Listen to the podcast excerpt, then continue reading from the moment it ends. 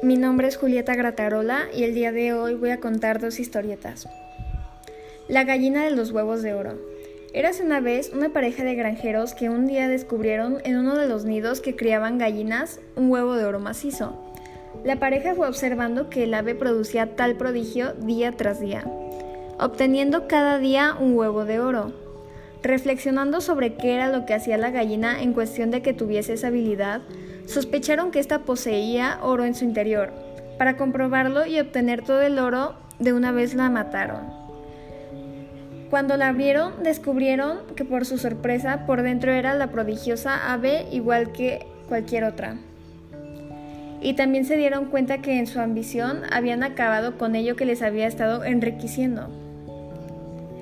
La segunda historieta es llamada El zorro y las uvas. Había una vez un zorro que caminaba sediento por el bosque.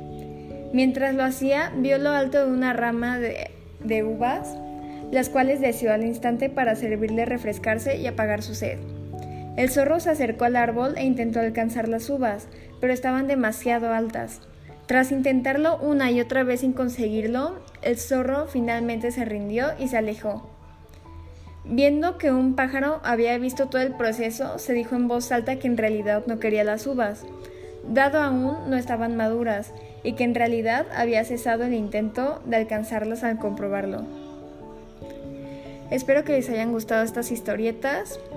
Gracias, hasta la próxima.